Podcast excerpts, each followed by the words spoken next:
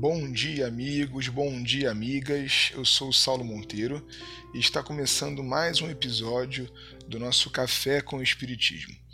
Você está bem hoje? Eu espero sinceramente que sim. Mas se você não estiver bem, tudo bem, viu? Não se cobre tanto, dá uma respirada aí e vamos em frente, porque as coisas não estão fáceis, mas elas podem melhorar. A estação em que paramos hoje, nessa nossa viagem pelo livro O Grande Enigma, chama-se A Floresta. Nosso guia turístico, Leon Denis, vai nos oferecer um mergulho nos sons e nos dons da natureza, aqueles que transportam o ser meio que para fora de si mesmo, percebendo como a vida e vida infinita. Sigamos o seu pensamento. Ó alma humana, torna a descer a terra. Recolhe-te. Vira as páginas do grande livro aberto a todos os olhares.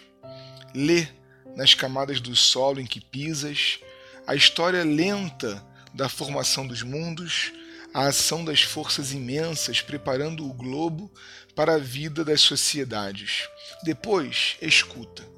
Escuta as harmonias da natureza, os ruídos misteriosos das florestas, os ecos dos montes e dos vales. À medida que avançamos, a floresta nos envolve com seus eflúvios e seu mistério. Aromas fecundos sobem do solo. As plantas exalam sutil perfume. Poderoso magnetismo se desprende das árvores gigantescas e nos penetra e nos inebria. Mais longe, Raios dourados penetram em uma clareira e fazem brilhar os troncos das bétulas, qual se fossem as colunatas de um templo. Mais longe ainda, bosques sombrios aparecem cortados em linha reta por uma fileira de árvores que alonga, a perder de vista, suas arcadas de verdura, semelhantes a abóbadas de uma catedral.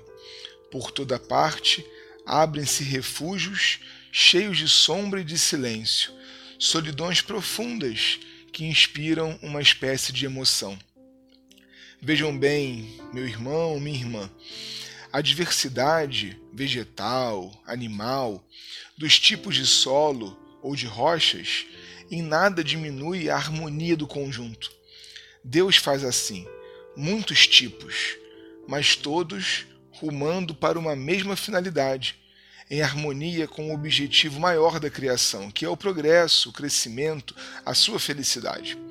Não há exatamente então aqui certo e errado. Há espaço para múltiplas cores, jeitos, inclinações. Somos muitos em um só.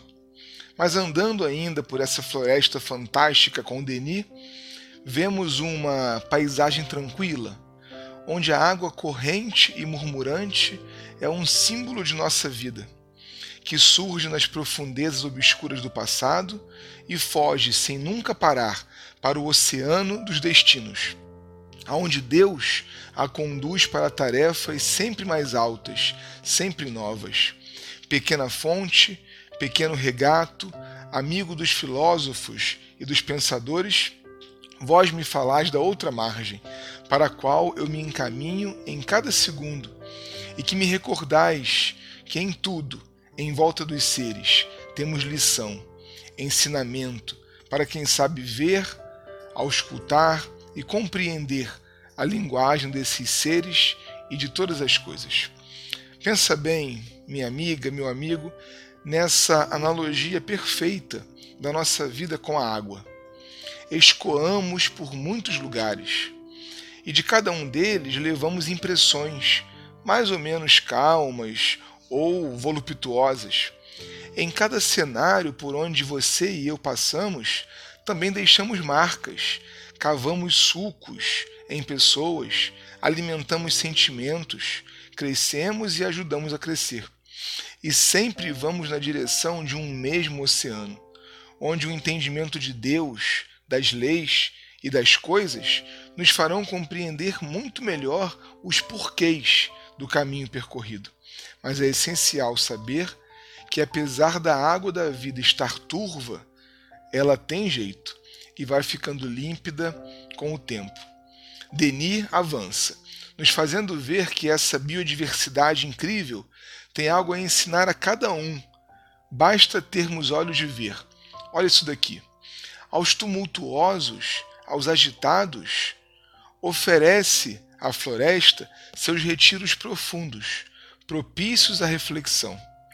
Aos impacientes, ávidos de gozo, diz que nada é duradouro, senão aquilo que custa trabalho e que precisa de tempo para germinar, para sair da sombra e subir para o céu. Aos violentos, impulsivos, opõe a vista de sua lenta evolução. Verte a calma nas almas enfebrecidas, simpática às alegrias, compassiva às dores humanas, ela cura os corações doentes, consola, repousa e comunica a todas as forças obscuras as energias escondidas em seu seio. E que analogias, que lições em todas as coisas. O fruto. O fruto, sob seu invólucro modesto, contém não só um carvalho completo em seu majestoso desenvolvimento, mas uma floresta inteira. E a semente? A semente minúscula encerra em seu garrido berço toda a flor, com sua graça, suas cores, seus perfumes. De igual maneira, a alma humana possui em germen todo o desenvolvimento de suas faculdades, de suas potências futuras.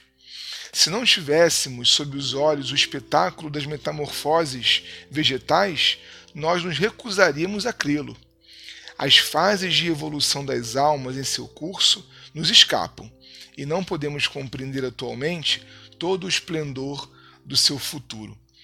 Dessa forma, meus amigos e minhas amigas, não se enganem. Vocês são sementes que não estão enterradas em uma cova sem luz por muito tempo. Não. Você é árvore e tem potencial para crescer, ficar frondosa, produzir frutos e ser floresta. Se hoje ainda estamos semente, nem por isso deixamos de ser, em potencial, grandes, lindas, majestosas florestas. A vida não está legal, é verdade. Vivemos hoje um inverno chuvoso, duro, com muitas tempestades e perdas.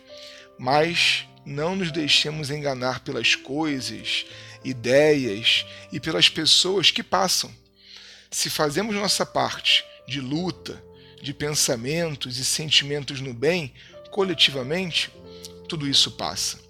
Assim, encerra Leon Denis, a natureza nos mostra, em toda a beleza da vida, o prêmio do esforço paciente e corajoso, e a imagem dos nossos destinos sem fim.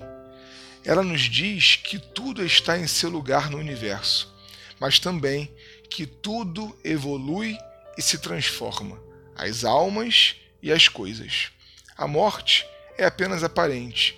Aos tristes invernos sucedem os dias primaveris. Aos tristes invernos sucedem os dias primaveris cheios de vida e de promessas. Um forte abraço e até o próximo Café com o Espiritismo.